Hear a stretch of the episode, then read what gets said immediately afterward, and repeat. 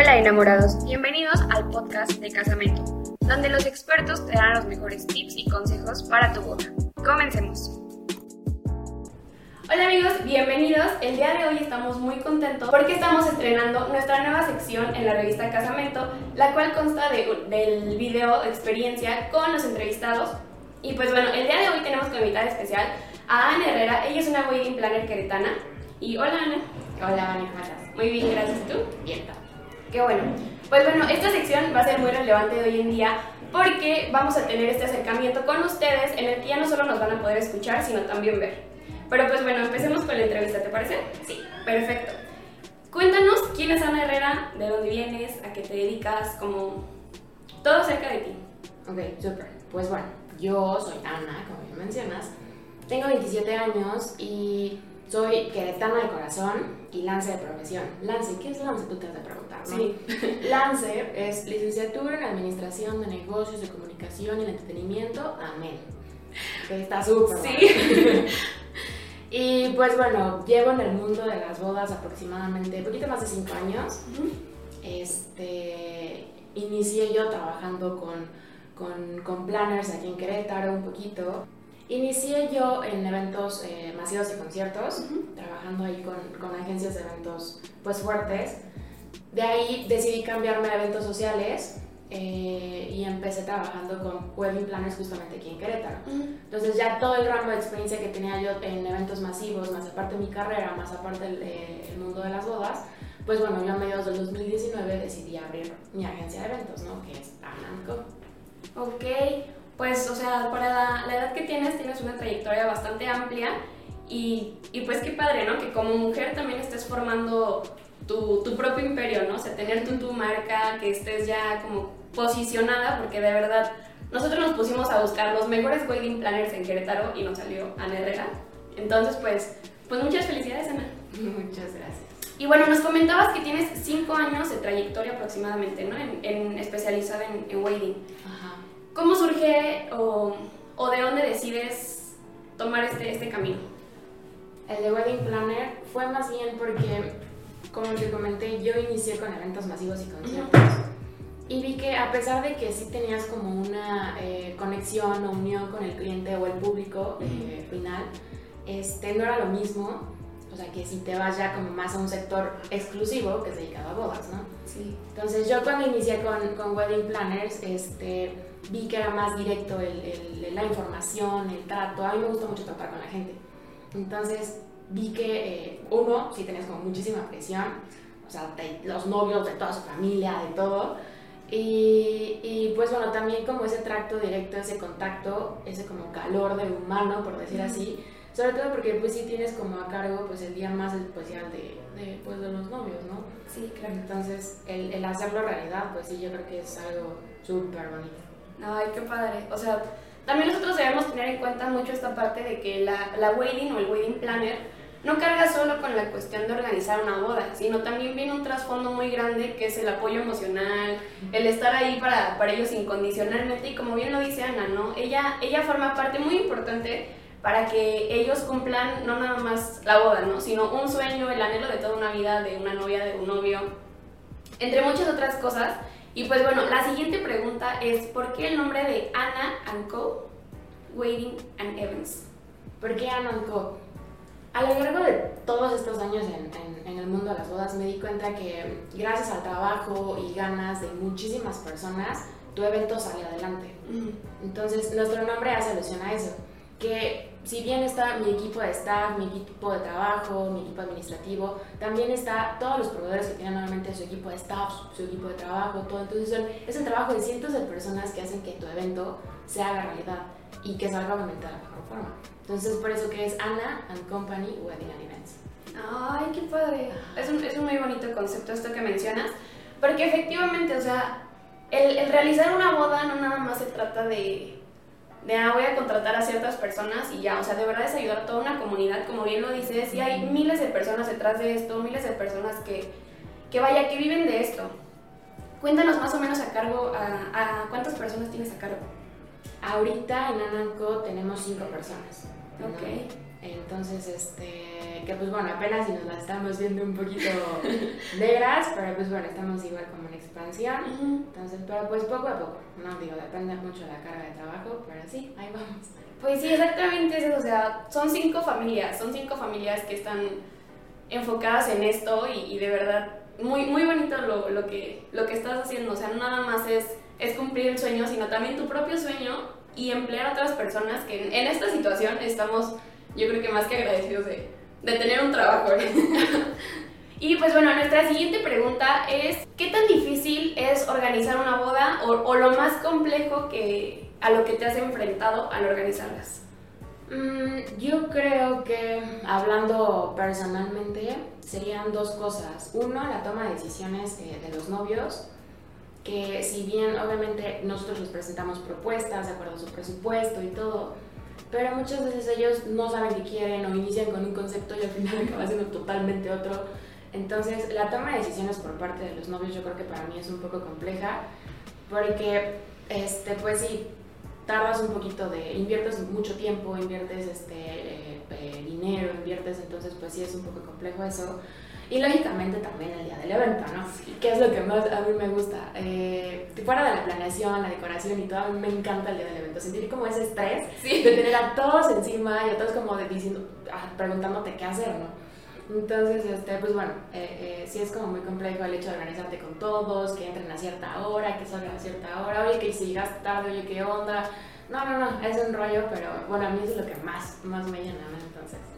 Te gusta vivir al límite, llena, llena de estrés, No, pues, pues qué padre, o sea, yo, yo, creo que esta sensación de adrenalina viene como, pues sí, ¿no? Ligada a la personalidad de alguien, o sea, eres súper energética y obviamente esta cuestión de, de estar viviendo al límite, ¿no? Como te lo decía. Qué padre, qué bonito. Aparte, ¿qué crees que yo en una oficina no sé estar? Tiene, tengo que estar siempre movida de un lado para otro. Y a pesar de que a lo mejor sí me puedo quejar en el día de, ay, es que hoy estuve en un lado y después me fui al otro, pero es lo que me encanta a mí. Entonces. Qué padrísimo, es exactamente eso, ¿no? O sea, eres una persona como súper, o sea, con una vibra bien, bien fuerte, bien, bien padre.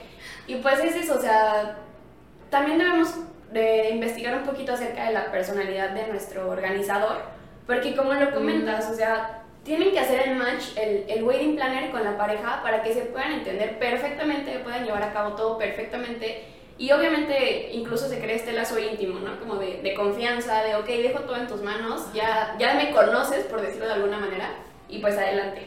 Y no solo con el planner, sino también con todos los proveedores. Yo siempre les digo, hace poquito me pasó en una reunión por Zoom que tuvimos con una chica que celebra eh, ceremonias eh, como rituales o religiosas entonces yo, siempre, yo les decía a mis novios, a ver, si, si les late esta niña, pues adelante, ¿no? Si de verdad sienten que no comparten la misma ideología, filosofía o algo, pues de plano no lo hagas, ¿no? Porque luego esa, esas, ese choque como de vibras, pues sí se afecta mucho para el evento, ¿no? Entonces sí, ya sea con proveedores, ya sea con tu propio planner, etcétera. O sea, yo, al menos yo sí creo en eso.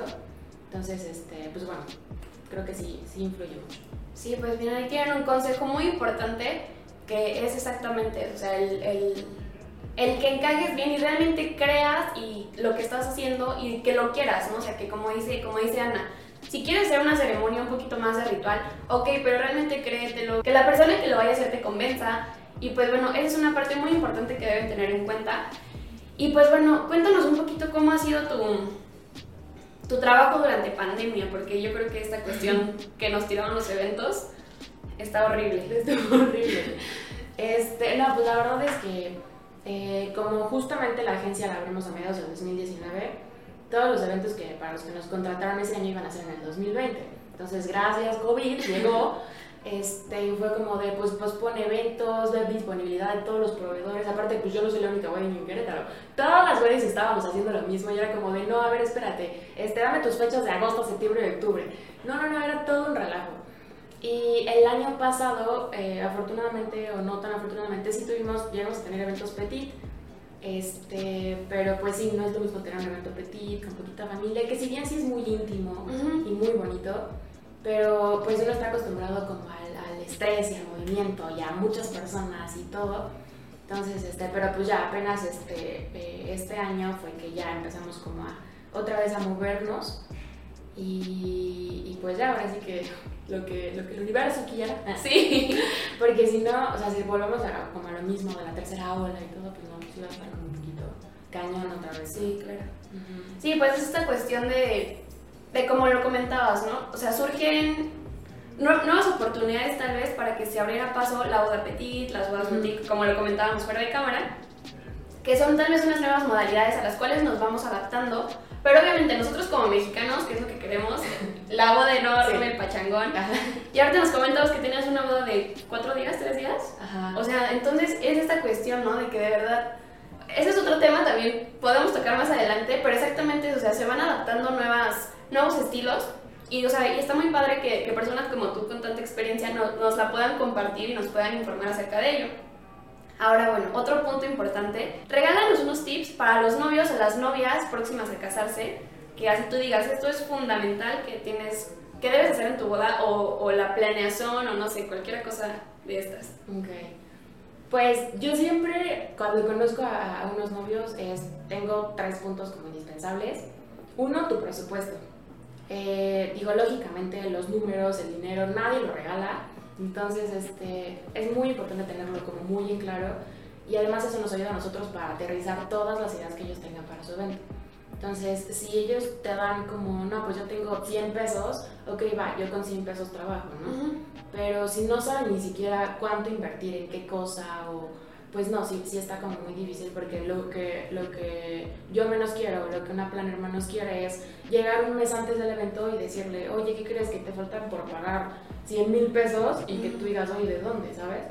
Entonces, este, pues sí, yo creo que eso es súper importante, uno. Dos, haz de tu evento lo que se te dé la regalada gana. O sea, no tomes opiniones de nadie, ni aunque sea tu mamá, tu suegra, tu nada. Porque al final de cuentas es tu evento. Y tu evento tiene que reflejar tu personalidad, tu amor que te, o sea, que sientes por tu pareja, con quien vas a iniciar un nuevo capítulo.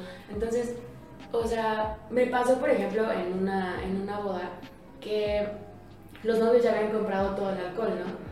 Y yo les dije, ah, ok, ¿cuánto alcohol, alcohol compraron? No, pues compramos este, whisky, tequila, ron, brandy, ginebra y vodka. Y yo, ok, ¿cuántas personas son? No, pues que 200 personas. Y yo, ok, bueno, este, ¿y por qué compraron como tanta variedad? no?"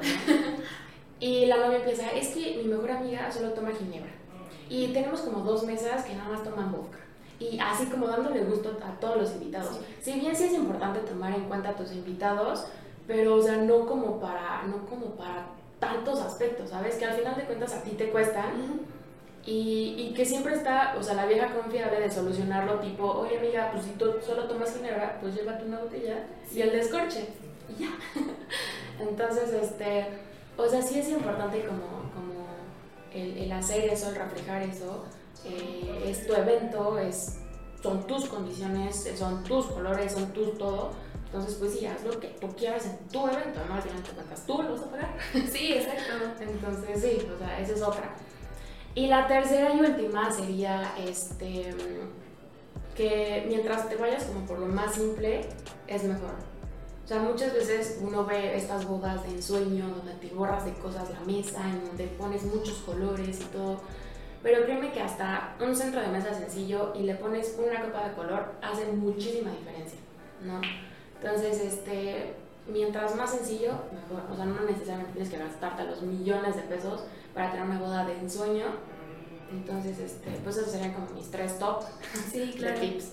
Pues mencionas cosas muy, muy interesantes y muy importantes y lo que me, me hizo mucho sentido es la parte de vive tu boda como tú quieras, o sea, no le des gusto a nadie porque yo creo que estamos muy arraigados culturalmente a esta cuestión de querer quedar bien con todos, ¿no?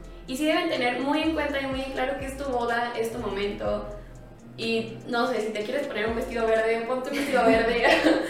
y también esta cosa que mencionas, ¿no? Del menos es más, yo creo que aplica muy muy bien para, para este contexto porque, o sea, como lo mencionas, ¿no? De repente quieres atiborrar la mesa de 100 cositas y si, no sé, tienes 10 mesas pero nada más te alcanzó para 9, pues ya se va a ver ahí la otra mesilla toda abandonada. O sea, no sé, ¿no? Cuestiones así que de repente, pues te pueden desfavorecer más que ayudar. Tenemos que tener muy en cuenta.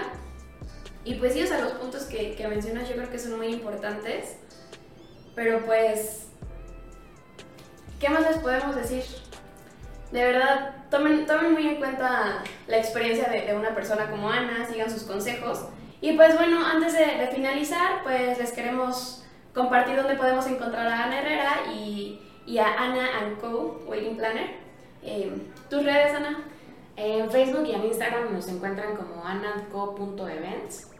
Este, y eh, nuestro correo electrónico es igual ana.anandco.com.mx. Ok. Pues bueno amigos, ya lo tienen, recuerden a nosotros seguirnos en todas nuestras redes, Casamento Magazine, y estén al pendiente del siguiente podcast, del siguiente video, que pues ya, como les comentamos en un inicio, esto se va a quedar de cajón, para crear un lazo un poquito más cercano con ustedes, nuevas experiencias. Les agradecemos mucho el, que estén aquí tomándonos el tiempo para, para platicar un ratito con nosotras, y nos vemos en la próxima.